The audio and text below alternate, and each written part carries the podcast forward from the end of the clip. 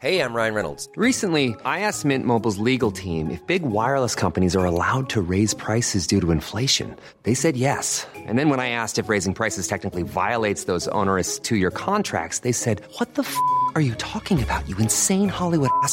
So to recap, we're cutting the price of Mint Unlimited from $30 a month to just $15 a month. Give it a try at mintmobile.com slash switch. $45 upfront for three months plus taxes and fees. Promo rate for new customers for limited time. Unlimited more than 40 gigabytes per month. Slows. Full terms at mintmobile.com.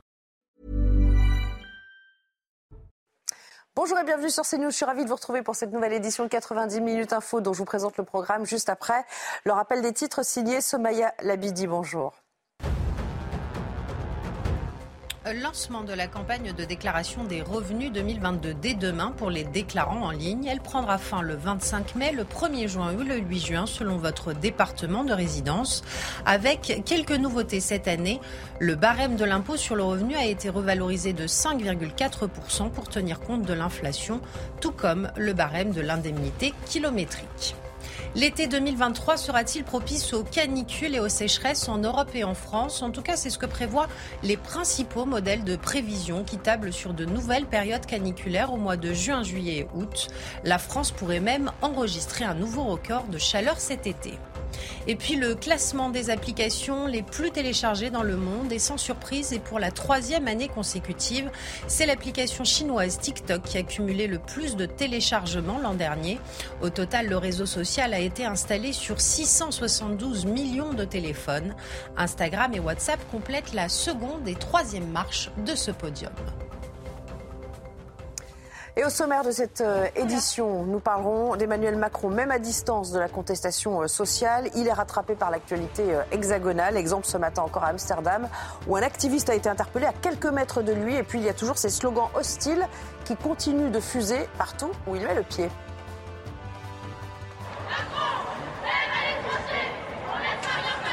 and our common values. Hello. I think we lost something. Where is French democracy? Where did we lost it? I can, I can answer this question if you, if you give me some time. À la veille de la douzième mobilisation contre le texte retraite, les commerçants sont fatigués et énervés d'être pris pour cible au passage des ultras. Des, des feux de poubelle devant chez nous, que ça cogne sur les vitrines, c'est c'est affolant. Il faut arrêter de s'en prendre au kiosque. Moi, je suis juste gérant et euh, cette réforme, euh, je la soutenais pas forcément. Donc, euh, effectivement, il faut arrêter. Euh, on n'est pas représentatif, nous, euh, de la pub ou quoi que ce soit. Enfin, nous parlerons de Christian Estrosi qui dévoile son plan pour lutter contre les trafiquants de drogue à Nice et qui investit dans du matériel vidéo dernier cri. Au passage, il dénonce l'inertie du gouvernement. J'ai alerté plusieurs fois euh, le ministre de l'Intérieur, avec lequel j'ai plutôt des relations euh, courtoises, cordiales, amicales, républicaines. Et j'ai le sentiment que quelque part, on n'a pas pris au sérieux euh, la manière opérationnelle où on pouvait endiguer tout de suite le problème. Et bonjour à, à nos invités du jour. Bonjour Najouel Haïté, merci d'être là. Bonjour, vous merci êtes pour votre avocate. Merci invitation. beaucoup d'avoir euh, répondu à notre invitation. On accueille également Judith Vintrobe. Nelly. grand reporter au Figaro Magazine. Bonjour à vous. Philippe Doucet à vos côtés, porte-parole du PS. Merci Bonjour d'être là, ainsi d'ailleurs que Harold Iman du service euh, international de, de CNews. À l'heure qu'il est, nous sommes, euh, nous sommes tous suspendus, hein, d'une certaine manière, au, à la décision du Conseil constitutionnel, avec, vous le savez, une échéance qui se rapproche, puisque euh, la décision sur la constitutionnalité euh, du, euh, du texte de la réforme des retraites euh, devrait être rendue vendredi, a priori. Alors, y aura-t-il validation ou, euh, ou au contraire camouflé pour euh, Emmanuel Macron? Nous verrons bien vendredi. Euh, on va parler de lui pour commencer cette émission. Vous savez, il y avait l'anus horribilis de la reine d'Angleterre il il y a quelques années. Et bien là, il semblerait qu'on soit en pleine euh, semaine horrible pour euh, Emmanuel Macron. Euh, ça n'est pas simple pour le chef de l'État euh, de, de parler, euh, euh, de s'entretenir sans être chahuté, même à l'étranger. On va le voir à plusieurs reprises, alors qu'il tentait euh, de prendre un peu de hauteur, hein, on le sait, par rapport euh, aux, euh, aux contestations sociales de l'Hexagone. Alors on va vous ex- vous expliquer tout ça. Ça commence par un Emmanuel Macron qui a été chahuté à son arrivée aux Pays-Bas avec cette banderole d'accueil à, à- Amsterdam au cri de Macron, même à l'étranger. On laissera rien passer. Je vous propose de la revoir cette séquence.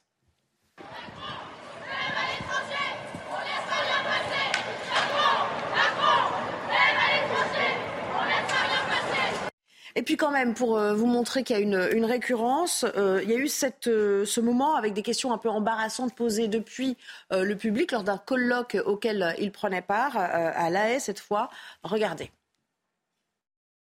And our common values. Hello. I think we lost something. Where is French democracy? Where did we lose it? I can, I can answer this question if you, if you give me some time.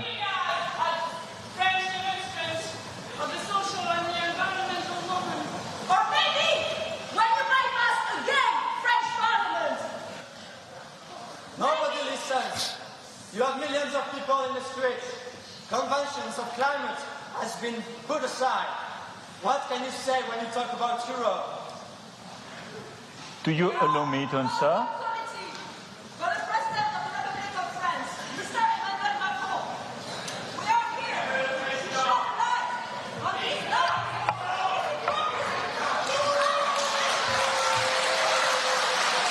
On a joué, euh, elle a été. euh, c'est assez euh, malaisant dans le sens où ça dure quand même assez longtemps. hein, Il n'y a pas d'in- d'intervention particulière. On comprend bien à l'accent des uns et des autres qu'il s'agit sans doute euh, d'activistes français qui ont réussi à, à s'introduire dans, dans le public, qui font mine de lui parler en anglais, il leur répond en anglais. Mais bon, voilà, c'était pour montrer un petit peu la, la récurrence de cette contestation.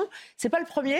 Non. Euh, c'est pas le premier aussi à miser sur l'éloignement pour penser pouvoir euh, s'extraire finalement euh, de la contestation sans que ça marche vraiment. Bien non, euh, on, le voit, euh, la contestation existe bien sûr en France et on l'a vu avec ces nombreuses manifestations en ce qui concerne la réforme des retraites. Mais le président de la République vraisemblablement pensait s'extraire de ces perturbations. Euh, nationales en allant à l'international. Mais force est de constater que ce n'est pas le cas. Et puis, vous avez une communauté française qui vit aussi euh, aux Pays-Bas. Alors, certes, vous avez des activistes, mais il y a aussi une communauté française qui vit aux, Pays-Bas. On l'estime à peu près 30 000 personnes, et puis qui sont aussi concernées par cette euh, réforme des retraites. Vous ne croyez pas si bien dire parce qu'il est en train précisément en ce moment de s'adresser à cette communauté euh, euh, française. On imagine que dans le courant de la discussion, des questions euh, euh, qui dérangent, qui gênent seront posées à propos de, euh, de la réforme des retraites. Euh, Judith Ventrobe, en général, on se dit c'est un truc euh, de partir, de laisser la première ministre, en l'occurrence euh, la première ministre Elisabeth Borne, se coller euh, aux, aux pratico-pratiques. Bon, visiblement, dans son cas, ça marche pas trop.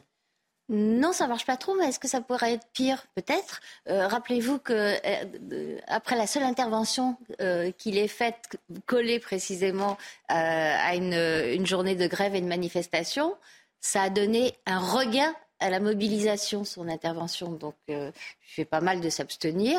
faut pas non plus exagérer le côté spontané et représentatif de ces interpellations. On sait que l'une des caractéristiques de ces mouvements qui visiblement euh, se réclament de l'écologie et aussi de l'opposition euh, à la réforme des retraites.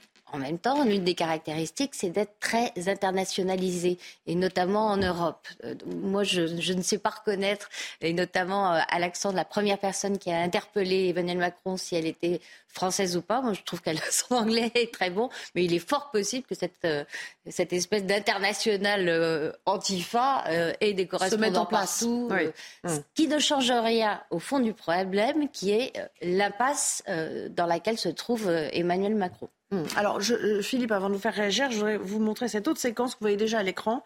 C'est un opposant qui, là, s'est fait interpeller devant l'université d'Amsterdam. On va le- on va l'étudier d'un peu plus près. Regardez, il y a le, le président qui sort de sa voiture et euh, au même moment, là, le ralenti nous aide bien. Un petit peu plus loin, euh, sur le haut de l'écran, on voit euh, que quelqu'un se jette hein, littéralement sur le trottoir et, se fait voilà, interpeller par, plusieurs agents de sécurité ou de l'entourage présidentiel de la, de la garde rapprochée du président qui, se trouve là. Ça commence à ressembler à un fiasco, tous ces déplacements pour vous? Bah, écoutez, ce qu'on constate quand vous allez en, Chine, bon, la police chinoise, tout ça est extrêmement contrôlé.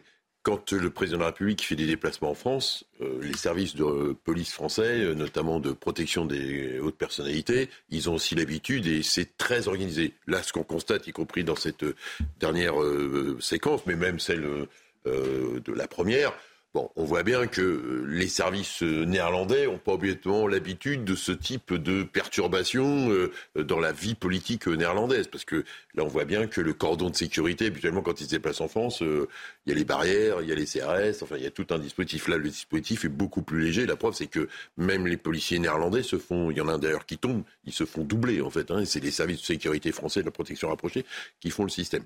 Bon, donc là, on voit bien que euh, en plus, euh, Amsterdam, c'est quoi Deux heures, deux heures et demie de Paris en train, donc vous pouvez monter à 10 dans un train, plus euh, ceux qui, sont, qui vivent peut-être sur place. Enfin, ça peut être aussi des altermondialistes. Ça peut être des altermondialistes, ça peut être un ensemble, des amis qui appellent des amis néerlandais pour aller. Bon, donc tout ça existe par rapport à ça. Donc c'est clair que ça va devenir compliqué pour Emmanuel Macron dans un centre de déplacement européen. Parce que ce qui se passe là aux Pays-Bas, si demain il va en Allemagne ou en Belgique ou, je sais pas, ou en Italie, il peut se retrouver dans ce type de situation. La difficulté euh, dans laquelle il va être, c'est que finalement, quand je discutais l'autre fois avec un certain nombre de, jeunes de mon entourage, c'est que pour beaucoup d'entre eux, le mandat qu'ils ont donné au moment de l'élection présidentielle, c'est pas un mandat pour cette réforme. Au premier tour, il a son noyau dur, 25-26% des Français qui ont voté pour lui, pour un programme, mais au deuxième tour, en fait, ils ont voté contre Marine Le Pen. Et donc, c'est dans ce hiatus-là, c'est dans cet écart-là que se trouve en fait cette crise politique. C'est-à-dire que quand il dit j'ai eu mandat du peuple français pour faire la réforme des retraites, que je l'avais mis dedans, en fait, les habitants, les citoyens vous disent bah non. Euh, on n'a pas voté, euh, nous au premier tour, on n'a pas voté pour toi. Au deuxième tour, on a voté pour faire barrage, on a voté contre, on n'a pas voté pour. Et finalement, dans sa campagne, il avait dit ce résultat ou ce soutien m'oblige.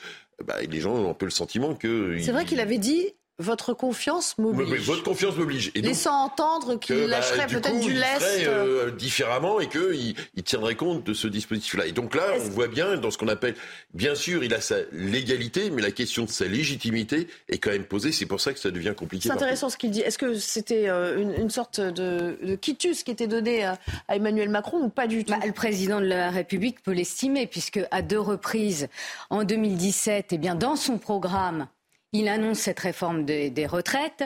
Ah, Donc, euh, une autre. dans son deuxième programme, il annonce de nouveau la même réforme des retraites, mais simplement euh, en termes de.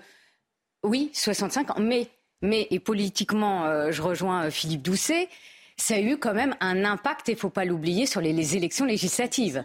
C'est-à-dire que quand vous étiez sur le terrain, et moi je l'ai vu euh, notamment à Évry-Courcouronne où je suis élue, euh, j'ai pu constater que là, il y a eu un vrai rejet euh, de la candidature d'Emmanuel Macron sur ce point-là. C'était un Il n'y a pas eu de majorité absolue eh ben, derrière. c'est qu'aux élections législatives, eh bien, ça s'est traduit par une majorité relative à l'Assemblée nationale. Le reste c'est entré dans l'histoire, comme on dit, pour mal traduire l'anglais.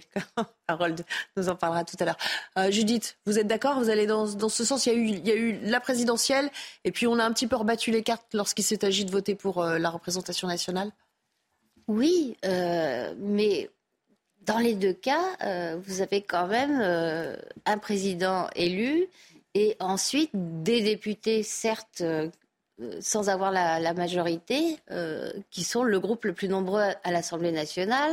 Il y a aussi le groupe Les Républicains, dont je rappelle que même s'il s'est divisé à l'occasion, non pas du vote, puisque vote il n'y a pas eu, mais en tout cas sur le texte sur hmm. l'examen, à l'occasion de l'examen du texte de la retraite, une, une, une partie majoritaire était quand même favorable euh, à repousser oui, donc vous dites qu'il n'y a pas eu de rejet à proprement parler. Non. Et puis, allez donc trier euh, dans les votes pour ceux qui sont pour, mais pas pour le programme, pour pour euh, une partie du programme, mais pas pour les retraites, c'est absolument impossible.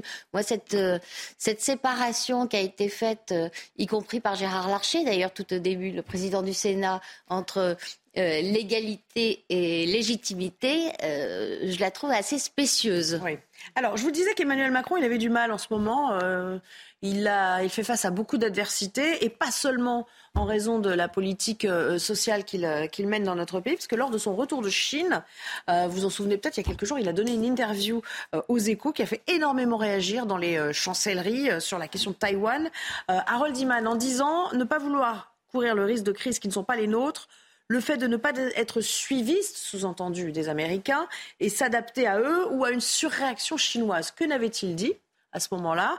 Euh, tout le monde lui est tombé dessus. On se souvient aussi de la réaction assez virulente d'un sénateur républicain qui est très connu hein, euh, aux États-Unis, c'est euh, Marco Rubio, qui a dit tout simplement, eh ben, peut-être que nous, on devrait finalement les laisser gérer la question de l'Ukraine, sous-entendu les Européens. Est-ce qu'on peut parler de faux pas diplomatiques? Oui, on peut parler de faux pas diplomatiques, tout à fait, parce que la réaction américaine n'est pas positive.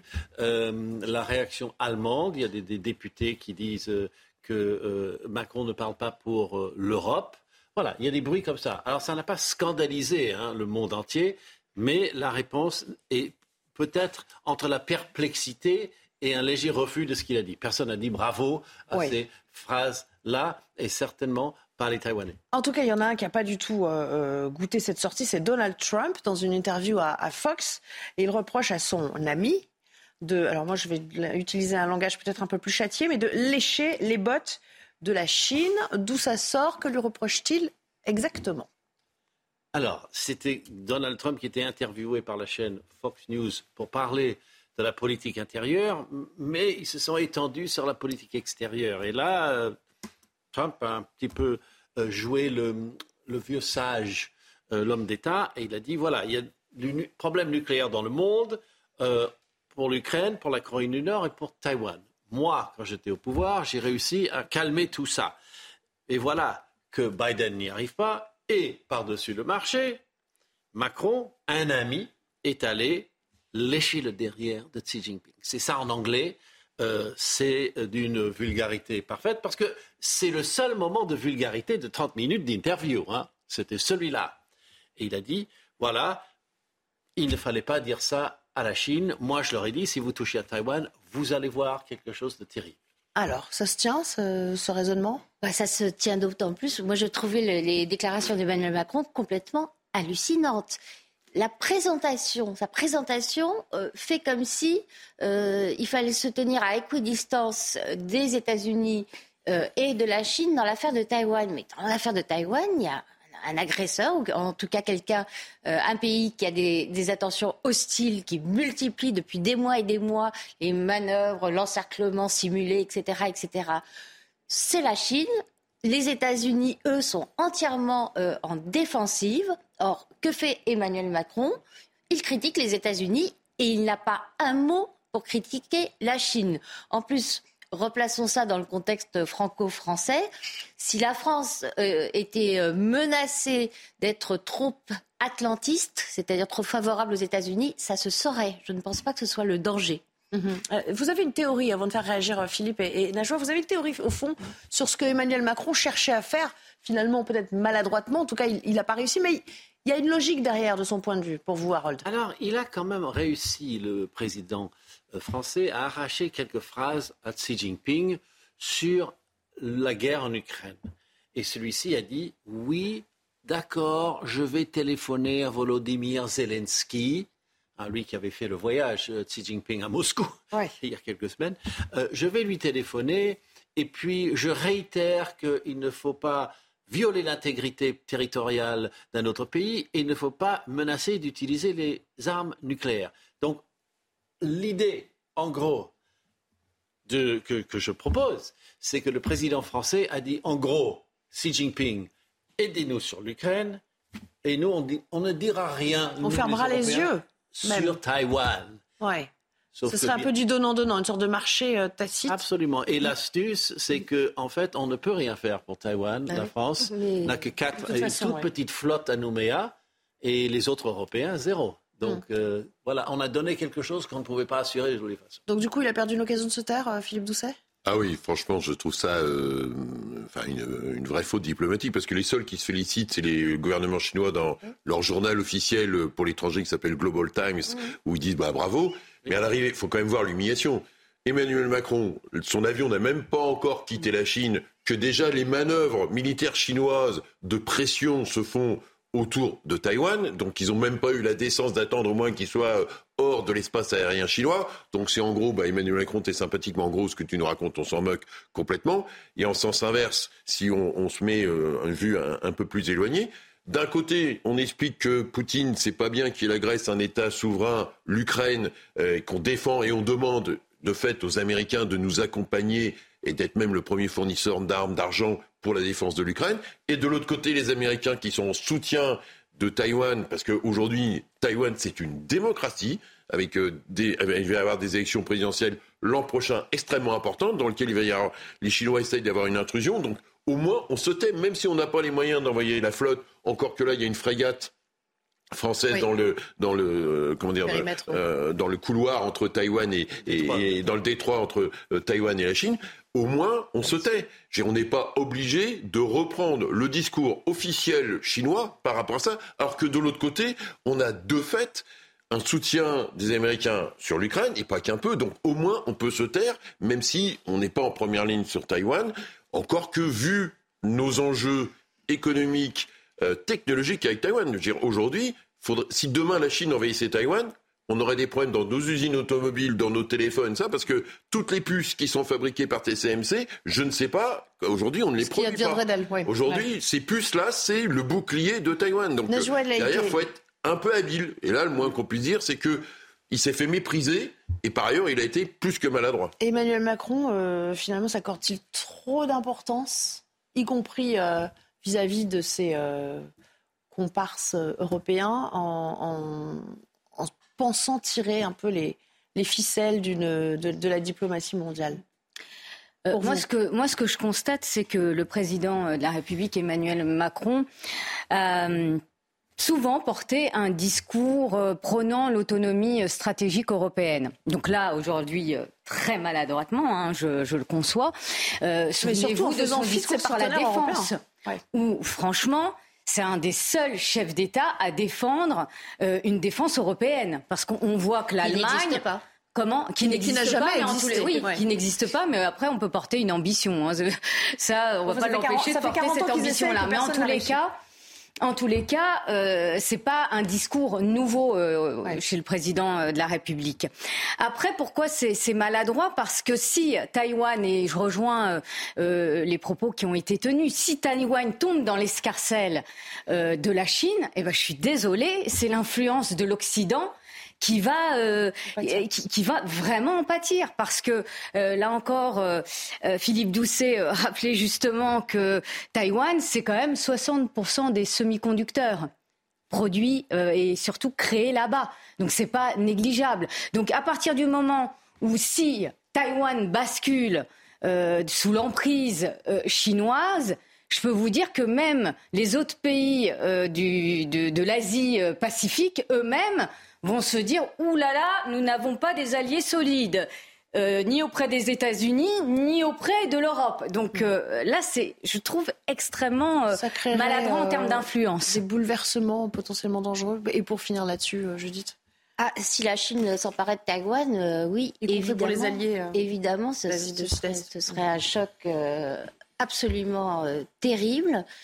Moi, je comprends bien ce qu'a voulu faire Emmanuel Macron, mais je trouve ça euh, complètement fou, complètement fou, trop acrobatique. Et encore une fois, euh, présenter dans cette affaire les États-Unis et la Chine euh, comme deux entités euh, à traiter, oui, équidistante à traiter également, c'est fou. C'est un peu, oui, c'est un peu rocambolesque. quand même. Le problème de ça, c'est quand on veut faire du gaullisme diplomatique, en tout cas, l'image du gaullisme diplomatique.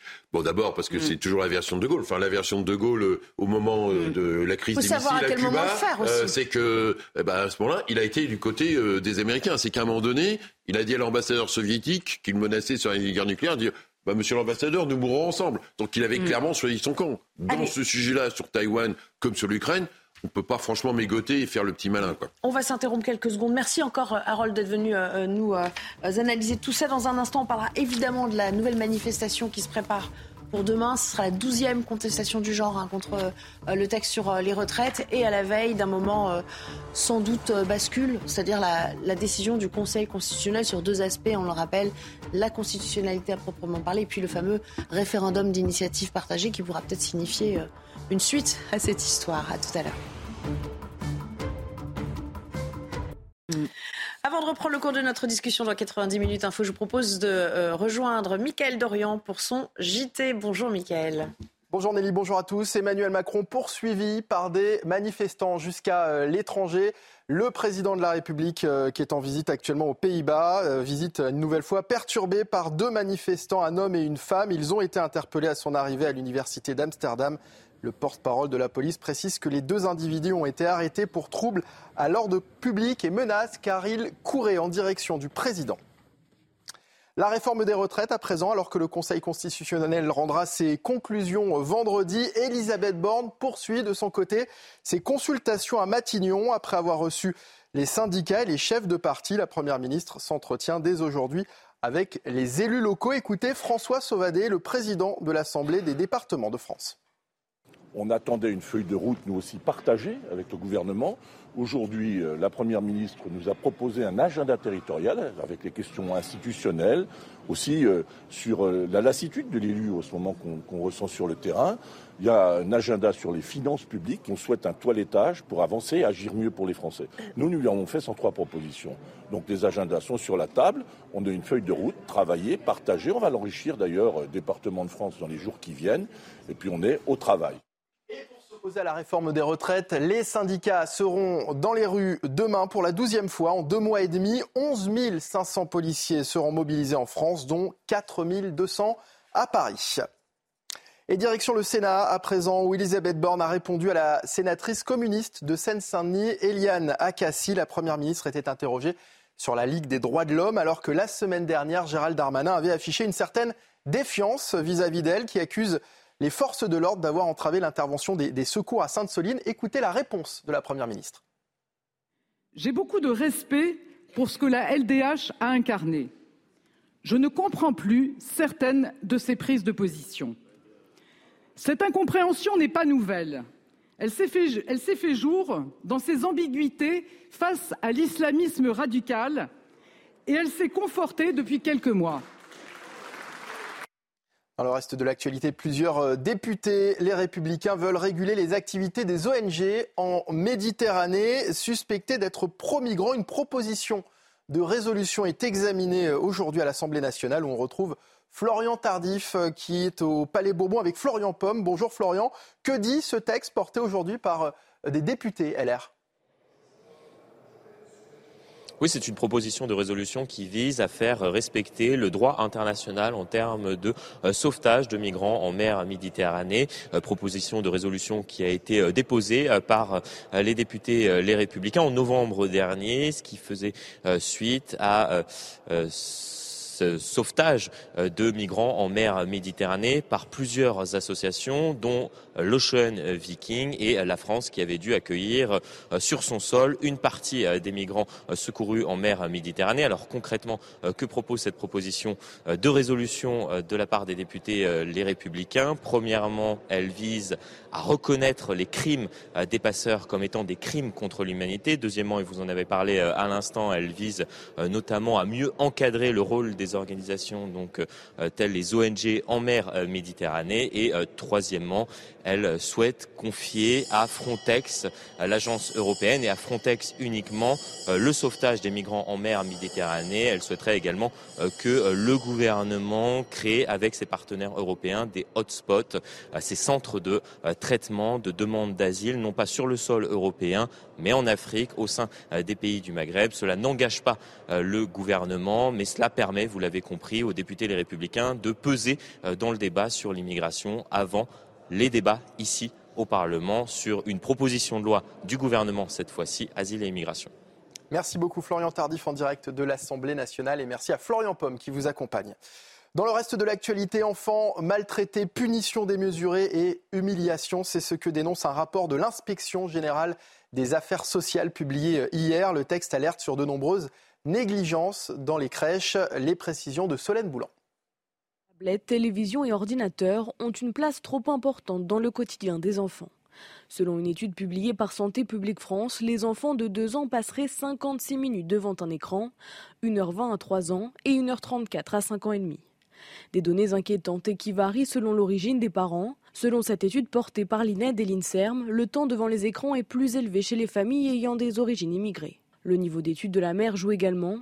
Si la mère a un niveau collège, les enfants passent 45 minutes à une heure et quart de plus devant leur tablette ou la télévision, par rapport aux enfants dont la mère a un niveau d'études supérieur ou égal à Bac plus 5.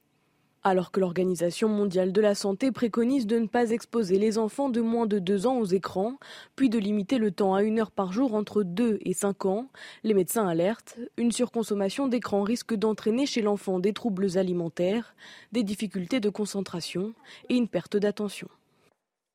Évidemment, ce n'était pas euh, sur les crèches, vous l'avez compris, mais sur les temps d'écran limités pour les enfants. Voilà pour euh, ce journal qui se termine. L'actualité continue bien sûr sur CNews avec Nelly Denac et ses invités pour la suite de 90 minutes info. merci Michael. On reviendra d'ailleurs à certains des sujets que vous avez évoqués dans votre journal, y compris donc euh, au droit maritime qui, euh, qui sera peut-être adapté en tout cas à ce projet de, de cette proposition de résolution européenne émise par les LR pour tenter de, de sanctionner les, les ONG de secours en, mer. Mais avant cela, j'aimerais qu'on se projette avec nos invités, euh, Najwa Haïté, euh, Judith Vintrobe et Philippe Doucet, sur ce qui va se passer demain. Il y a une nouvelle mobilisation à la veille euh, de la décision du Conseil constitutionnel sur le, sur le texte des retraites, une manière de mettre la pression hein, de la part des, syndicats une, dernière fois, et après on verra ce qui se passera au-delà en fonction de la, de la décision prise. Pourquoi je voulais vous parler de ça? Parce que depuis deux mois maintenant, on sait que de nombreux commerçants, que ce soit à Paris ou en région sont soumis, euh, eux, à la pression euh, euh, des radicaux, des éléments les plus ultras qui, qui tentent de s'immiscer dans les, dans les cortèges. Alors ça va du lancer de peinture à la vitrine dégradée et dans le pire des cas, eh bien, le pillage carrément du magasin. Mais certains eh bien, ont eu affaire à, plusieurs reprises hein, à, ces, à malfrats et ils commencent un petit peu à en avoir, en avoir plus cassé. Regardez ce reportage qui a été tourné à Rennes par Michael Chailloux. À Rennes, une centaine de commerces du centre-ville sont ainsi recouverts de contreplaqués, préventivement ou bien parce qu'en dessous la vitrine a été détruite. Banques et agences immobilières sont les cibles privilégiées des casseurs. Pas question de parler aux journalistes. Les commerçants touchés laissent leurs représentants s'exprimer pour eux. Certains craignent des représailles. Certains ont peur. Euh, si c'est pas eux-mêmes qui ont peur, leurs équipes ont peur. Et les équipes commencent à, à être très réticentes à l'idée de communiquer. D'autres ont des ordres de, la, de leur franchiseur, par exemple, ou ont des ordres de leur direction de ne surtout pas communiquer. Selon l'enquête réalisée par le Carré Rennais auprès de 1000 commerces, en moyenne en mars, le chiffre d'affaires est en baisse de 60% dans le centre-ville. Les clients se font de plus en plus rares. Toutes ces vitrines cassées, toute cette ambiance morose un petit peu du centre-ville, on n'a plus actuellement vraiment envie de venir euh, sereine. Dans cette boutique de lingerie, la chute du chiffre d'affaires s'est limitée à moins 20% en février-mars les jours de manif, l'équipe a la peur au ventre. Quand on a des, feux de poubelle devant chez nous, que ça cogne sur les vitrines, c'est affolant. C'est la première fois en 17 ans qu'on a fait zéro sur une journée de manifestation.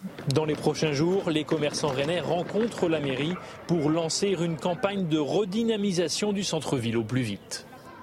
Ah, il y a plusieurs aspects. Il y a le désagrément que ça cause, parce que déjà, voilà, on a quand même. Euh, si on est dans la boutique ou aux abords de la boutique, ça fait peur il y a le chiffre d'affaires, et puis il y a le fait qu'on peut perdre aussi à terme euh, sa clientèle, parce que les gens vont peut-être arrêter de fréquenter momentanément euh, les centres-villes. On l'a déjà vu dans les manifestations, les cortèges sont moins fournis, alors on imagine que ceux qui faisaient euh, du shopping ou leurs courses en centre-ville sont encore plus concernés par ça, par cette peur-là.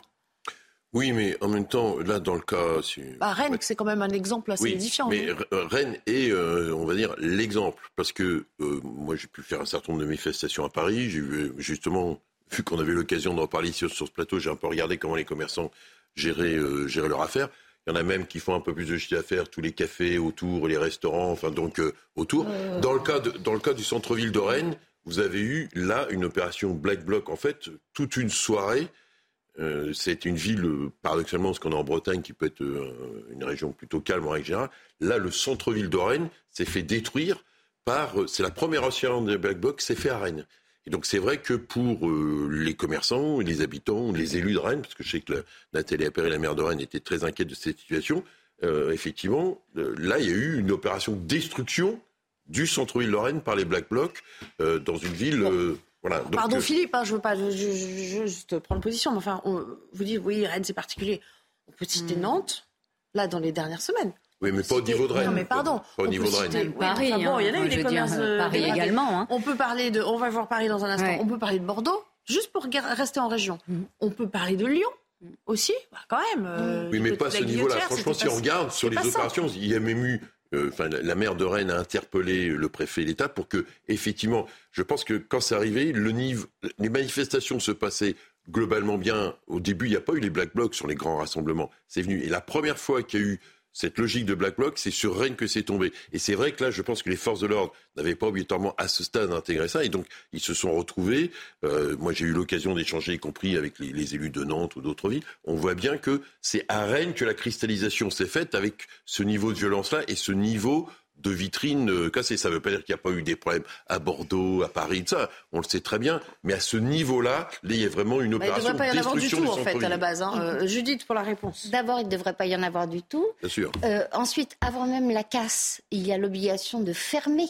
Enfin, l'obligation, la contrainte de fermer, puisque certains commerçants, moi j'ai pas tellement vu de, de, de cafetiers qui se félicitaient. Peut-être parce que de, vous faites pas les manifestations avec nous, de- Julie. Bah, écoutez, on y va ensemble demain, je vous emmène et puis on ira boire le café. Je sais pas si elle va présenter des gens qui tiennent des cafés euh, près de la République et près de la Bastille, boulevard Richard Lenoir et ailleurs, qui est un trajet traditionnel des, Mmh. des manifestations. Je peux vous assurer qu'ils ferment. Euh, parce qu'ils ne veulent surtout pas euh, avoir d'ennuis. Il faut connaître les petits coins dans les rues derrière, hein, subir de la casse. Mais euh, au-delà de ça, c'est toujours le problème euh, policier sur lequel on retombe, de l'incapacité à attraper euh, ces antifas.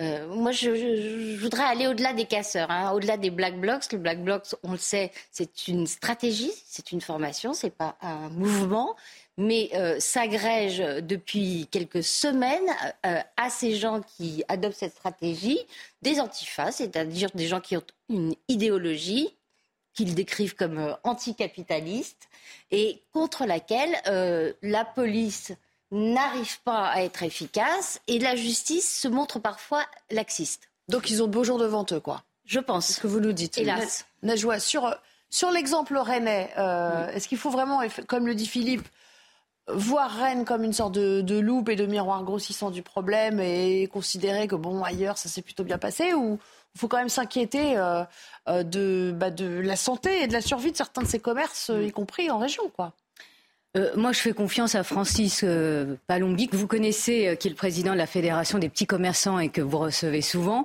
et qui me disait euh, récemment euh, que les commerçants étaient très inquiets. Très inquiets parce qu'en effet, ils enregistrent une forte hausse, enfin plutôt baisse, parce que hausse, ce serait très bien pour eux, mais une baisse exactement, une forte baisse de leur chiffre d'affaires. Et puis cette baisse du chiffre d'affaires s'enregistre dans les grandes villes. Euh, vous les citiez, euh, Bordeaux, Nantes, Rennes à hauteur de 60%. On peut parler également de la capitale, de, de- de Paris. On en parler, on Et autant vous dire que les commerçants, depuis deux ans, eh ben, c'est la galère. Parce qu'ils sortent d'une crise sanitaire où là encore, vous voyez, il y a eu des, des faillites quand même de commerçants. Il y a eu des magasins qui ont, qui ont fermé. Il y a eu des redressements euh, euh, également collectifs. hein. Euh, euh, donc, euh, on Derrière peut pas les, dire... les commerces de bouche, il y a la facture Mais exactement, mais on peut dire, bah c'est un cauchemar pour eux. J'allais en parler, c'est-à-dire ils sortent quand même d'une crise sanitaire euh, qui a impacté leur chiffre d'affaires. Donc on ne peut pas dire euh, que la période est rose pour eux, loin de là. Donc le chiffre d'affaires en berne, euh, le fait de pas pouvoir ouvrir et une clientèle aussi qui ne veut plus se rendre en centre-ville. Donc certes, le droit de grève est un droit fondamental, mais le droit de commercer est aussi légitime.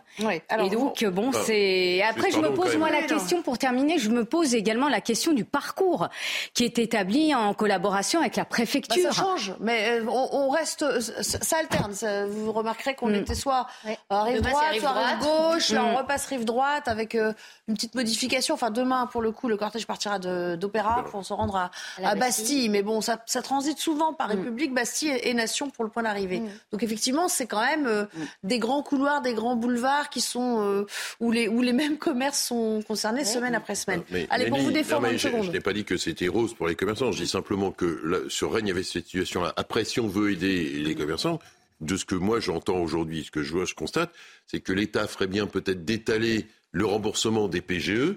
Parce que là, c'est en train de tomber, Oui. hein, les prêts garantis par l'État, et je vois un certain nombre de commerces fermés, non pas pour les problèmes des manifestations, mais parce qu'ils sont en train de se faire étrangler par les remboursements des PGE, euh, enfin des prêts garantis déjà par été l'État, qui étaient étalés, où je pense que le gouvernement aurait intérêt à lisser euh, le remboursement, parce que je veux dire, certains n'ont pas vu le retour au chiffre d'affaires précédemment, avant la période du Covid. Donc la question des PGE, c'est un bon sujet du moment sur l'histoire des commerçants. Alors, on parlait euh, de Paris, pardon, mais on a aussi un sujet à vous montrer sur euh, ce qui se passe à Paris, parce qu'on effectivement avait l'exemple en, région et à Rennes en, particulier, vous l'aurez compris, mais à Paris aussi, il y a, il y a les kiosques, vous savez, les kiosques à mm. Paris, c'est typiquement parisien, ils sont souvent euh, sur les boulevards, il y en a beaucoup, il y en a un certain nombre, et c'est tellement facile de s'en prendre à eux. Écoutez, à travers euh, ce euh, euh, reportage de Maxime Lavandier. Les commerçants qui se trouvent ici, boulevard des Capucines, à côté de la place de l'Opéra, dans le 9e arrondissement de Paris, se disent inquiets. Inquiets puisque demain, c'est ici que débutera la 12e journée de mobilisation contre la réforme des retraites. Et une inquiétude qui se justifie notamment par l'engrenage des violences et des casses que ces commerçants subissent presque chaque semaine. Pour anticiper ces casses, euh, certains magasins comme les bijoutiers ou les banques seront fermés demain. Ils ont également mis en place des protections en bois sur les vitres pour éviter d'éventuelles casses comme les brasseries, eux, seront ouverts, mais les terrasses seront vidées pour éviter que le matériel urbain soit pris par les casseurs comme projectiles sur les forces de l'ordre. Et d'autres, comme les kiosques, qui sont la cible principale des casseurs, seront, eux, fermés comme celle qui se trouve à côté de moi. Celle-ci, il faut savoir qu'elle est fermée depuis le 23 mars, puisqu'elle a été incendiée euh, lors d'une précédente journée de mobilisation. Nous avons pu nous entretenir avec ce gérant et également d'autres commerçants de la rue. Je vous propose de les écouter. Arrêtez de s'en prendre au kiosque. Moi, je suis juste gérant et euh, cette réforme, euh, je la soutenais pas forcément. Donc, euh, effectivement, il faut arrêter. on n'est pas représentatif, nous, de la pub ou quoi que ce soit. Notre terrasse, ça sera à l'intérieur, ça c'est sûr. Et maintenant, la question de savoir si est-ce qu'on sécurise toutes les, vitres du restaurant. Mais le sujet, c'est qu'on en a sur quelques dizaines de mètres. Et c'est embêtant, euh, ça a un coût. Des commerçants inquiets même à bout face à cette violence, mais demain ils seront un peu plus rassurés puisque la manifestation commence ici. Et quand on sait que les casses interviennent généralement en milieu de manifestation, voire en fin de manifestation, donc des commerçants rassurés mais qui restent cependant vigilants. Il y a plusieurs mètres de, de vitres à sécuriser parce qu'on a vu effectivement, dans certains cortèges, et notamment, je crois, à Rennes, pour le coup, pardon d'y revenir, euh, que rien n'arrêtait euh, les, les, casseurs. C'est-à-dire qu'ils ils arrachent même mm. euh, les panneaux de bois qui sont censés protéger les vitrines. Et surtout, arrêtons de leur trouver des, excuses. en termes d'idéologie, là, ce kiosquier, il y a plus d'une douzaine de kiosques hein, qui ont été attaqués, pour certains incendiés ne serait-ce qu'à Paris, depuis euh, le début des manifestations. Plus d'une douzaine. Ce qui est énorme. Et en termes d'impact sur la, vente euh, de la presse, c'est extrêmement lourd euh, aussi. Mais ce qui est, qui est victime et qui dit oui, mais moi je ne suis pas pour la réforme des retraites. Mais ils s'en foutent, ces gens-là. Mon pauvre monsieur. Oui, c'est ça qui est un peu désespérant en fait. C'est qu'il dit même moi je, suis sensible à la cause. C'est un boulot qui est dur. Oui, c'est Parce que c'est avec une, amplitude horaire extrêmement importante. Mm avec un niveau de rémunération euh, pas très élevé. Et donc, d'ailleurs, la preuve, c'est que maintenant, la ville de Paris a du mal à trouver des kiosquiers parce que le boulot étant dur, le rapport temps passé-salaire euh, étant pas très bon, ils ont du mal à trouver euh, certain de kiosquiers. Voilà, effectivement, le froid, mm. l'évolution de la presse et tout. Donc, c'est un métier qui est compliqué. Donc, c'est vrai que c'est des travailleurs comme les autres. Donc, les attaques sont totalement débiles. Oui, enfin, d'ailleurs, mm. en règle générale, on manifeste pour des idées. On n'est pas là pour détruire, détruire des biens. D'autant que ce sont peut-être les mêmes qui, la semaine d'après, vont acheter leur journal. Euh, hein, parce que je ne sais pas s'ils achètent le Figaro, mais peut-être. Il n'y a, pas que le Figaro dans les kiosques, mais enfin bon, il y a on connaît aussi le profil. mais comme il y avait Judith à côté de moi, c'était l'instant promotionnel pour le Figaro. On va dire qu'ils sont très bien insérés dans la société et, euh, et, que sans doute ils lisent la presse aussi. Euh, Najwa, pour. Mm.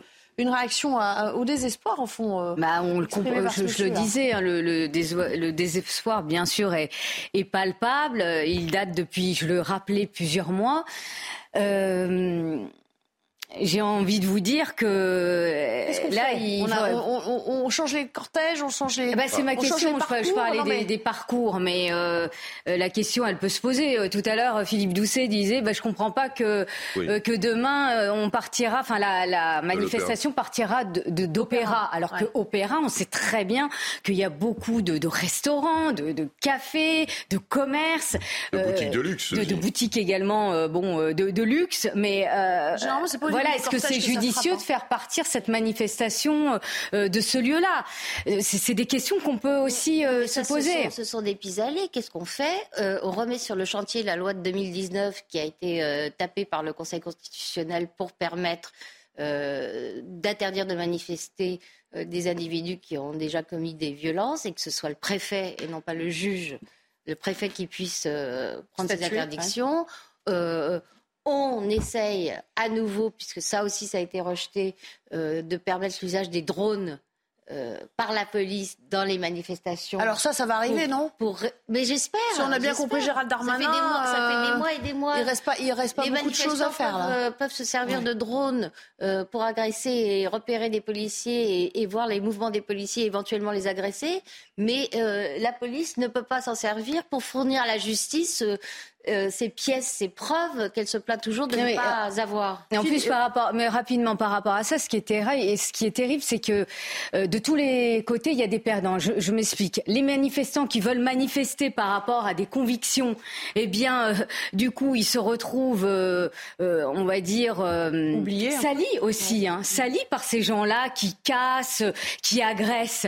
Et puis, d'un autre, d'un autre côté, eh bien, vous avez bah, des commerçants qui sont euh, victimes. Parce que moi, je suis très attachée, bien sûr, au, dro au droit de grève. C'est un, c'est un droit constitutionnel. Mais le problème, ce droit euh, commence entre guillemets à devenir, à, enfin, à être fragilisé dans certains discours parce que il y a ces casseurs. Oui, et donc vous voyez, il n'y a que des perdants. Bon, Philippe, est-ce qu'il faut en venir, comme le suggère euh, au fond Judith, à des, à des, disons, à des méthodes ou à des moyens, des outils plus coercitifs? Bah oui. bah, Derrière tous les black blocs, c'est les idiots utiles d'Emmanuel Macron. Ça lui permet de lui de dire, moi, je suis parti de l'ordre et tout, parce que derrière, effectivement, Mm. les, regardez les premiers Par ailleurs, mais cortèges. ça ne répond pas à la question.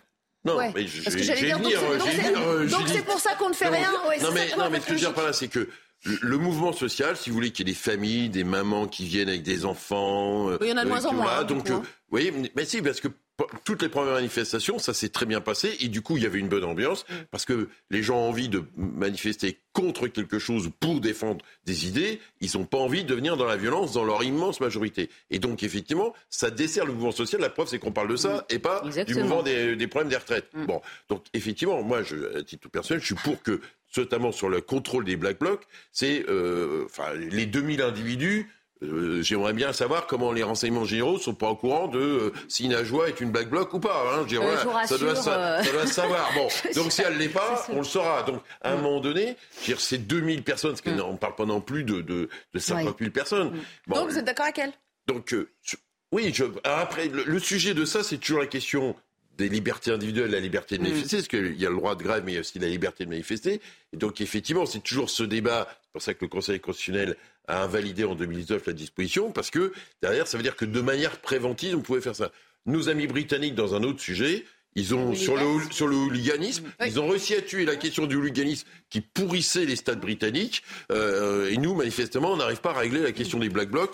Et après, ça nous dessert. Et Oui, sur on parlait de Rennes. sur les drones Bon, sur les drones, de toute façon, on y viendra. Quand je vois, moi, mon Je inquiétude. pense que c'est imminent sur les drones. Oui, hein. moi mon inquiétude est plutôt sur ce qui va se passer sur les Jeux Olympiques et ce qui se passe derrière, c'est-à-dire les questions de reconnaissance faciale. Parce que euh, la, la question, c'est toujours la question de l'État policier, comment on va. Vous voyez, C'est toujours liberté, toujours un c'est toujours équilibre le- à avoir. l'équilibre entre liberté et sécurité. Et c'est vrai que la reconnaissance faciale, quand on voit ce qui se passe en Chine, honnêtement, ça fait flipper. Ben, nul doute qu'on aura un débat euh, en temps venu aussi sur, euh, sur ces questions. C'est sûr que ça reviendra sur, euh, sur la table. On va s'interrompre à nouveau. Et puis, euh, dans la dernière demeure de notre émission, on parlera euh, notamment de cette initiative de Christian Estrosi d'installer des caméras de vidéosurveillance à Nice. Ça a toujours été après euh, la ville un peu précurseur en la matière. Encore plus performante pour tenter d'endiguer le, trafic de drogue parce que au fond lui de son point de vue ça part d'un constat c'est que l'État est défaillant euh, en la matière à tout à l'heure De retour pour 90 minutes info. On s'interrompt le temps de euh, se rafraîchir la mémoire sur l'actualité en compagnie de Sommeil Labidi à nouveau. L'acte 2 de la mobilisation des éboueurs contre la réforme des retraites avec un nouvel appel à la grève reconductible à partir de demain. On repart parce que pour nous, cette réforme des retraites doit tomber et ce, quelle que soit la décision du Conseil constitutionnel vendredi, a déclaré Régis Vicelli, secrétaire général CGT, FTD-NEA. Au plus fort du mouvement, plus de 10 tonnes de déchets jonchaient le sol de la capitale. Cette mauvaise nouvelle à présent pour les épargnants, le taux du livret A ne devrait pas augmenter au printemps selon une information du Parisien et ce euh, malgré une inflation galopante. Son taux devrait rester donc bloqué à 3% jusqu'au 1er août. Pour rappel, 55 millions de Français sont détenteurs de ce type de livret. Et puis, un morceau de bruit blanc pour bébé vient de dépasser le milliard d'écoutes sur la plateforme Spotify, signe de l'engouement pour les sons qui aident bébé et ses parents à trouver le sommeil. Mais quel est donc ce bruit magique qui aide à endormir les enfants? C'est une sorte de bruit de fond comme un arrière-plan sonore qui va avoir sur certaines personnes des propriétés hypnotiques. Euh, cela peut être des bruits d'aspirateur, de ventilateur, de sèche-cheveux, mais aussi des sons naturels comme une chute d'eau, des vagues ou encore de la pluie. Ah mais je dois être encore un enfant, je m'endors très très bien au son du sèche-cheveux. Et moi de l'aspirateur. Ah ben vous voyez, on est tous un peu des enfants, euh, on n'a pas trop évolué. Nous allons parler de cette proposition de parlementaire euh, LR qui présente euh, une proposition de résolution européenne pour faire respecter le droit international dans le secours des migrants en mer Méditerranée. Euh, ça fait suite évidemment euh, au sauvetage euh, du Ocean Viking. C'était en novembre dernier avec cette question. les ONG détournent-elles à leur profit le droit international? Regardez ce qui est en jeu. Sujet de Marine Sabourin. Ils exigent un encadrement plus strict des navires privés affrétés par les ONG et les accusent de détourner à leur profit le droit international. Chypre, Malte, la Grèce et l'Italie dénoncent les méthodes utilisées par les ONG qui ne respecteraient pas selon eux les juridictions propres à chaque pays. Ils demandent à ce que l'Union européenne propose de nouvelles règles plus fermes. Plusieurs députés républicains demandent aujourd'hui au gouvernement de rejoindre cette initiative. C'est un intérêt commun d'écrire euh, un code pour dire à les ONG, vous pouvez rester dans les mers Méditerranée, mais vous devez respecter les règles des États, l'Italie, la France, l'Espagne, des États européens. Dans leur proposition, les LR demandent également que les ONG consultent aussi les pays d'Afrique du Nord, que l'agence Frontex, agence européenne de garde-frontières et de garde-côtes, soit la seule à recueillir les migrants en détresse et que les crimes commis par les passeurs soient reconnus comme des crimes contre l'humanité. Enfin, les députés souhaitent qu'une réflexion soit menée sur les ports ayant la capacité d'accueillir les migrants en détresse. En 2021, 123 000 personnes ont traversé la Méditerranée. Elles sont plus de 3 000 à avoir perdu la vie en tentant de rejoindre l'Union européenne. Et pour aller plus loin sur cette question, je propose d'écouter Patrick Stefanini, hein, mm. spécialiste euh, évidemment de, l'immigration. Écoutez. Donc oui, nous avons besoin d'une meilleure régulation et, même d'une régulation tout court de l'activité des associations de sauvetage aux migrants elle nous fait gravement défaut. Le premier pays qui a réagi, c'est l'Italie. Euh, je me réjouis qu'il y ait une initiative qui, est prise, qui soit prise en France. Bon, maintenant, il faudra respecter le droit maritime international qui n'a absolument pas été conçu en intégrant évidemment le rôle des associations dont vous parlez. Ce qui veut dire, Judith, qu'il faut quand même l'adapter, ce droit maritime, le réécrire à un moment donné? Bah oui, bien sûr, parce que euh, en l'état actuel des choses, et ça vaut aussi pour l'Italie d'ailleurs, euh, la justice peut euh, condamner euh, les responsables politiques, les élus, les ministres qui s'opposent à l'accueil de bateaux d'ONG qui transportent des migrants. Matteo Salvini l'a fait lorsqu'il était ministre de l'Intérieur en 2019. Il doit ce procès n'est pas terminé. Euh, il, est, il, est, renvoyé devant la justice euh, italienne et il doit répondre de ça. Euh, en France, quiconque ose dire qu'il y a des contacts entre les passeurs et certaines ONG afin que les bateaux se coordonnent est tout de suite menacé de poursuite quand il n'est pas poursuivi. je pense que Nadine Morano l'était également. Il me semble d'ailleurs que la justice a estimé qu'il n'y avait pas lieu de la, de la poursuivre. Donc il faut en finir avec ça, il faut changer le droit. C'est-à-dire qu'il faut tenir compte des nouvelles données et de l'activisme de ces ONG. Bon, Philippe Doucet, vous n'allez sans doute pas aller dans ce sens, mais enfin, bon, il y a quand même une recomposition de ce qui se passe en mer, euh, de nouvelles réalités qui font que peut-être ce droit maritime est obsolète aujourd'hui. Oui, enfin, ce que je constate, c'est que euh, bon, que ces ONG soient ce qu'on appelle dans l'idéologie nos borders, euh, sans frontières, euh, il n'y a pas de surprise. Hein, bon, mais ce que je constate aussi, c'est que Giorgia Meloni, qui est à la tête d'un gouvernement post-fasciste en Italie, euh, qui avait expliqué aux Italiennes et aux Italiens qu'on allait voir ce qu'on allait voir, eh ben, il n'y a jamais eu autant de bateaux de migrants qui sont arrivés en Italie euh, depuis le début de l'année que même par rapport à l'an dernier ou il y a deux ans. Pourquoi? Parce que la difficulté auquel l'Europe se trouve confrontée, c'est que euh, quand vous avez des pays, 30% de la jeunesse tunisienne veut immigrer. Quand on connaît les difficultés du Mali, du Burkina, du Nord Nigeria, du Nord Cameroun, etc., etc., euh, on voit bien qu'il y a une espèce de pression vers ce qui peut nous paraître, nous, étonnant vu comment on vit en Europe, mais comme un Eldorado européen par rapport à ça. Donc, euh, de toute façon, les gens essaieront de passer. Bon, donc après, que certaines, certains veuillent réguler, c'est une chose. Là, dans ce qui est la proposition sur la question des ports sûrs, bah, si vous avez euh, des migrants qui sont sur un bateau et qu'on leur dit est-ce que vous voulez retourner en Tunisie, d'où ils viennent, ou retourner en Libye, euh, ou même en Algérie, ou vous voulez aller en Italie, bah, la réalité, c'est que tout le monde veut aller en Italie ou en Grèce ou en Espagne. Donc il faut le laisser. Il faut laisser les non, gens. Non, mais c'est pas ça. Ce que j'ai par là, c'est que que la, question, non mais la question, la question migratoire aujourd'hui, enfin moi je pense qu'on a un sujet européen. Le problème c'est qu'on n'a pas de politique migratoire européenne et que donc du coup tout le monde se repasse la patate chaude de ce sujet. On laisse nos amis italiens se débrouiller tout seuls, on laisse nos amis grecs se débrouiller tout seuls. À un moment donné, on a nos amis espagnols. Donc moi je pense qu'on a un sujet Frontex, c'est quand est-ce qu'on se met d'accord sur une grande politique migratoire européenne? Parce qu'on parle de la Méditerranée, mais vous pouvez arriver avec un visa à Amsterdam et deux heures après être en France. Hein. Donc, vous voyez, ces questions migratoires ont besoin d'être élargies et pensées euh, à un bon niveau européen. C'est exactement ce que disait sur notre antenne euh, Renaud Muselier. Vous voyez, vous pouvez partager euh, certains points de vue avec Renaud Muselier, président de, la région Sud. Il disait oui, il y a, des problèmes à, à, plusieurs niveaux et notamment au niveau de Frontex. Écoutez. Bah, il y a des migrants. Euh, moi, à Marseille, j'en ai, j'en ai plus qu'à Nice, hein, ou dans les Alpes-Maritimes. Mais c'est un problème européen et Frontex. Il faut partir par Frontex. C'est un problème de coopération avec les pays voisins. Et c'est très difficile de coopérer avec les pays voisins pour les envoyer. Et c'est un pays, c'est une défense de nos frontières. Donc c'est, c'est une action à trois ou quatre niveaux en même temps. Et bien entendu, il faut protéger nos frontières. Les Italiens aussi sont submergés chez eux. Donc ils montent pour aller en Europe. Donc il faut les bloquer au fur et à mesure et pouvoir les renvoyer chez eux. Mais comment on fait pour les renvoyer chez eux quand euh, les Européens ne s'en mêlent pas, quand Frontex est, une passoire et que ceux qui, sont euh, les pays voisins ne veulent pas les récupérer Juste un mot sur Frontex. Le précédent, euh, précédent président de Frontex a démissionné précisément parce qu'il ne tenait pas de réponse à la question simple est-ce que Frontex sert à protéger les frontières ou à garantir l'accueil des migrants?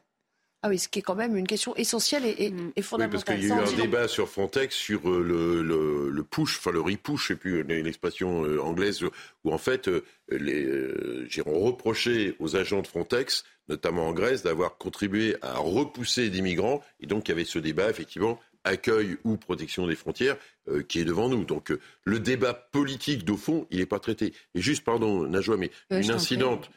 Là, il y a l'opération qui va se passer sur euh, Mayotte. Il faut voir la position des Comores, alors qu'en fait, là, c'est pas la Méditerranée, c'est pas des ONG, c'est l'État des Comores qui, par rapport à l'opération qu'envisage euh, M. Darmanin de renvoyer euh, des personnes qui sont arrivées de manière illégale sur le territoire français et sur l'île de Mayotte, l'État comorien dit bah nous on veut pas accueillir nos concitoyens qui sont partis illégalement à Mayotte. Donc vous voyez que il y a la même problématique qu'avec euh, euh, là, là, on a la même problématique avec le Maroc, la Tunisie, euh, l'Algérie. On a cette difficulté-là, c'est que la question migratoire, paradoxalement, ça se traite à deux. Et puis il y a eu la, la question de la, la, Manche aussi avec Frontex, on s'en souvient. Hein, avec l'Angleterre, c'était un gros problème de mobiliser des agents supplémentaires. Bon, voilà, on n'en a, a pas fini. Quelle que soit l'issue en fait de cette proposition de résolution, dont on voit bien aussi que c'est une manière de peser hein, dans la politique. Mm interne et de reprendre la main euh, à l'Assemblée euh, post-réforme des retraites, euh, ça va prendre du temps, quoi. en tous les cas, cette, cette question-là, et Renaud Muselier le rappelait, c'est une question à plusieurs niveaux. Moi, je rappelle quand même que la, mer est devenue un, cimetière à ciel ouvert. Hein. C'est des drames humains. faut pas l'oublier. Donc je commence euh, par là. Mais une fois que j'ai dit ça, euh, vous avez en effet des ONG qui profitent de la misère humaine. Hein. Euh, mais enfin, je veux dire, c'est des, c'est des coûts extrêmement importants pour ces personnes qui décident, en famille ou pas, hein, à titre individuel, de quitter leur pays d'origine. Il y a deux choses. il y a deux choses. Il y a les passeurs. Non, non, non, non, les passeurs bah, si, enfin, les passeurs, mais certaines. Attends, non, non, je, je, je, je, tiens. Merci. Je préciser mon propos. Les passeurs profitent, mais certaines ONG sont en lien avec des passeurs. et je ne mets pas, et je ne mets pas attention mm. euh, parce que après mes propos peuvent être transparents. Mais il y a des, il y a des, il y a des ONG, il y a des ONG qui, euh, qui voilà, ont des liens avec les passeurs. On va pas le nier. Je dis pas l'ensemble des ONG, mais ces liens existe pour Ça, certaines. Sans doute, Après, en effet, et je suis euh, redondante par rapport à ce qui a été dit, mais néanmoins, euh, je suis désolée, cette problématique, elle ne se règle pas à l'échelle de la France. Elle se, elle se règle, et ça a été rappelé, à l'échelle de l'Europe. Et Frontex eh ben, a montré bah, son impuissance. il va peut-être falloir revoir un moment ou un autre, il va falloir donner des moyens à Frontex. Et deuxièmement, Renaud Muselier parlait euh, de faire collaborer les, les pays du Maghreb euh, pour amenuiser entre guillemets ou réduire euh, les flux migratoires et notamment mettre en place des, ports de transit. au Maroc ou en Algérie. Autant vous, dire que moi je ne parle pas au nom euh, du Maroc, mais en tous les cas je me suis intéressée à cette question-là et autant vous dire que cette proposition-là de faire un port de transit dans un des pays du Maghreb n'a pas forcément été accepté par, euh, par les pays du Maghreb. Donc c'est des. Si on doit s'interrompre à nouveau, mais on reviendra pour parler, je vous le disais, de cette initiative de Christian Estrosi. Et là, on parle de trafic de drogue. Ça se passe à Nice. Quelques minutes et on se retrouve. De retour pour la toute dernière partie de notre euh, débat. Euh, il dénonce l'inertie du gouvernement. C'est le maire de Nice, Christian Estrosi, qui lance au passage un plan d'action pour le quartier sensible des Moulins, euh, dont les dealers tentent de prendre le contrôle afin d'éviter à sa ville ce qu'il qualifie de situation à la marseillaise. Alors il va le faire via le renforcement du, réseau de vidéoprotection, mais il ne va pas s'arrêter là, Christian Estrosi. Il a dit également qu'il voulait proposer de réunir les bailleurs pour embaucher des, agents de sécurité euh, euh, privés. Euh, ils sont au nombre de 24 d'ici à la fin de l'année. Regardez le tout résumé par Corentin Brio. C'est un cri de colère du maire de Nice. Christian Estrosi alerte sur la délinquance et le trafic de drogue qui sont devenus un réel problème dans sa ville. Chez nos confrères d'RTL, il s'interroge sur la gestion de ce problème par le gouvernement et interpelle le ministre de l'Intérieur. Lorsque le ministre de l'Intérieur m'a appelé il y a quatre mois pour me dire à ta demande, je t'envoie une euh, compagnie de CRS à demeure. Bah, elle fait du tourisme entre Cannes, Antibes, Nice, etc. Donc alors le ministre de l'Intérieur ne dit pas la vérité alors sur la que je demande à ce que cette compagnie de CRS soit 24 heures sur 24, jour et nuit, pour qu'on enraye en 15 jours, 3 semaines le problème. C'était Eric Ciotti, député des Alpes-Maritimes, qui a alerté il y a quelques jours via une vidéo sur la situation dans le quartier des Moulins à Nice. Une vidéo qui montre des individus se baladant armés en plein cœur de la cité. Une opération de police a d'ailleurs eu lieu ce mardi dans le même quartier et a vu l'interpellation de sept personnes avec la saisie de cannabis, de cocaïne et d'armes. Un quartier sous tension, comme l'explique Bernard Gonzalez, préfet des Alpes-Maritimes. À partir du moment où on se livre à ce genre de, de pratiques, euh, il est clair qu'il faut tout faire pour que la phase euh, euh, suivante ne soit pas franchie. Et, je l'ai dit et je le redis, euh, euh, moi-même, moi-même, effectivement, euh, je suis, je suis choqué, je suis aussi peiné pour les habitants et, et décidé et déterminé. Une inquiétude pour la ville donc, malgré une situation qui s'améliore. La préfecture des Alpes-Maritimes rapporte une baisse des chiffres de la délinquance à Nice. Réaction à distance de Grégory Joron, secrétaire général d'unité SGP. Bonjour, merci d'être avec nous. Vous venez d'entendre ce sujet. Euh, est-ce qu'il a raison, euh, Christian Estrosi, de prendre lui-même le taureau par les cornes Et d'une certaine manière, est-ce que vous dites, euh, au fond, cette compagnie de CRS, elle n'est pas utilisée à, bon escient, comme le sous-entend le maire de Nice aujourd'hui? On est dans l'expression un peu politique. s'entendre quand même dire qu'une compagnie de CRS fait du tourisme entre Cannes et Et, et, Nice et Antibes, bon, voilà, c'est évidemment caricatural, donc je laisse M. Estrosi à la responsabilité de ses propos.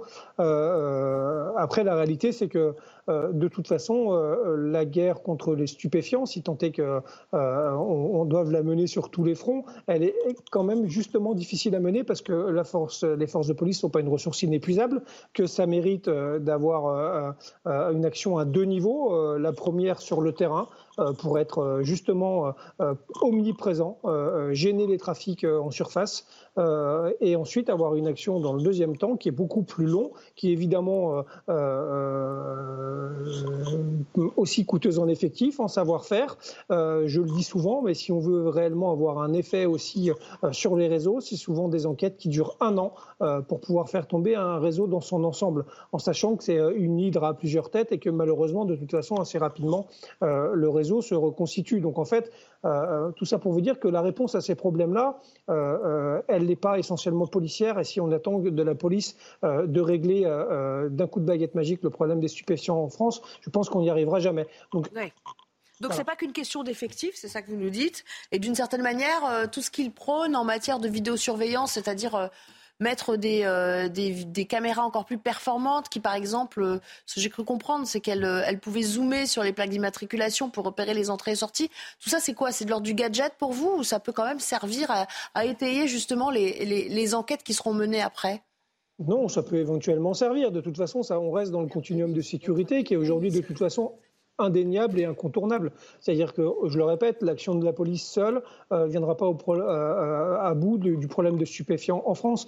Au-delà d'ailleurs de, de, la question de sécurité, il y a aussi une question de santé publique. Qu'est-ce qu'on fait sur le consommateur? Comment on agit à ce niveau-là? Parce qu'il il y, a aussi cette question-là.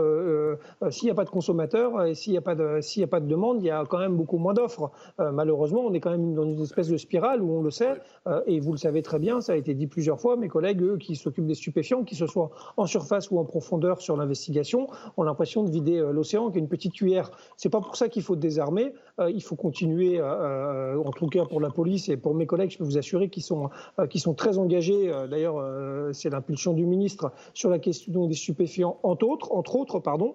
Mais ce que j'aimerais dire et, et, vraiment éclaircir, c'est que, encore une fois, c'est pas sur les seules épaules de la police que le, règlement de cette situation et de cette problématique se réglera. Euh, encore une fois, il y a une question euh, d'engagement euh, des, élus locaux, c'est très bien, M. Estrosi va le faire, tant mieux. Il y a une question de santé publique, je l'ai dit aussi, il y a une question de responsabilité, il y a une question de réponse pénale. La police ne peut pas tout faire. Donc d'une certaine manière, aujourd'hui, Christian Estrosi, en un mot, hein, il fait un faux procès à, à Gérald Darmanin? Écoutez, ça, il, fait de la politique. Christian dit, je pense que tout le monde l'aura compris aussi. Euh, malheureusement, la situation de Nice, euh, c'est la situation de beaucoup de villes de province, euh, avec la gangrène que représente aujourd'hui le trafic de stupéfiants en France. C'est la première entreprise quasiment au niveau, du nombre d'employés. c'est un chiffre d'affaires de 3 milliards et demi d'euros par an, et c'est une vraie problématique de sécurité pour l'ensemble des villes, à Nice comme ailleurs, malheureusement. Merci beaucoup, Grégory Jean. Vous restez avec nous jusqu'à la fin de l'émission si vous voulez. Il reste que deux minutes et demie. Je vais faire réagir nos, invités en plateau. Bon, c'est pas qu'une question d'effectif, c'est une question de volonté. Mais non, euh, mais Christian Estrosi, c'est le maire de Nice. Euh, si euh, les trafics sont empêchés à Nice et vont ailleurs, lui, ça lui va. Il ne parle pas comme quelqu'un qui a la responsabilité de la politique nationale en termes de lutte contre les trafiquants. Donc il essaie d'ajouter sa pierre à l'édifice. Ça va ailleurs, ça va. Mais d'ailleurs, les, caméras, c'est efficace. Hein. La meilleure preuve, c'est que les dealers, euh, les, les bousilles, euh, euh, partout où elles sont installées. Philippe Doucet, bah, Effectivement, Christian Estrosi, il fait de la politique et donc il veut réagir par rapport à la vidéo qui est destructrice pour sa ville, avec qu'on a vu avec les hommes en armes, etc en plus qui a été diffusée par son ami Eric Ciotti. Et donc, du coup, il a besoin de remonter au front politique par rapport à ça pour pas laisser euh, l'impression, l'image que à Nice, euh, il y a des trafiquants d'armes et que c'est open bar euh, pour, pour le trafic. Après l'histoire des caméras, j'ai euh, qu'on dit relance-pierre, bombe de peinture, et ça, c'est extrêmement compliqué. et le, notre ami syndicaliste policier, on, quand on l'écoute attentivement, on voit bien que quand même c'est une partie extrêmement compliquée parce que là où il y a des acheteurs, on trouve toujours des vendeurs. Eh Et je rappelle qu'en France, vous avez un million de consommateurs jour de cannabis, je ne vous parle même pas cocaïne, héroïne. Et donc on est le pays en Europe qui fume le plus de cannabis. Et donc quand vous avez autant d'acheteurs, vous trouvez toujours des vendeurs. Il va peut-être falloir se pencher sur cette question euh, de la consommation sérieusement, la joie à été. Oui aussi, mais euh, je rebondis sur, euh, sur ce qui vient d'être dit. Christian Estrosi, le maire de Nice, fait de la communication politique. On sait très bien que l'État je veux bien qu'il accable l'État, mais l'État a mis en place un plan de lutte contre le trafic de drogue en donnant des moyens euh, supplémentaires euh, à l'OFAS, qui est l'Office anti-stupéfiant. Donc il y a eu des prises. Hein. Vous avez en 2022 plus de 156,7 tonnes de stupéfiants qui ont été saisis. Vous avez 37 000 euh, trafiquants de drogue qui ont été interpellés. Donc on ne peut pas dire que l'État ne fait rien. Mais comme l'immigration, eh bien, ces questions-là ne se traitent pas qu'à l'échelle de la France. Ça se traite également à l'échelle, eh bien, euh, au niveau de l'Europe également. Et, donc, euh, c'est important qu'il y ait une coopération entre les différents pays européens pour pouvoir lutter de manière efficace contre le trafic de drogue. Merci. Merci beaucoup. Merci à tous les trois. C'est déjà la fin de cette émission. Merci, Grégory Joron d'être resté avec nous euh, jusqu'au bout. J'imagine qu'on aura l'occasion de, de vous sonder à nouveau sur toutes ces questions d'ici quelques semaines. Je vous laisse dans un instant en compagnie de Laurence Ferrari. Ce sera le début de, de Punchline, bien évidemment. Et je vous dis rendez-vous ici, même heure, 15h30, dès demain. Au revoir.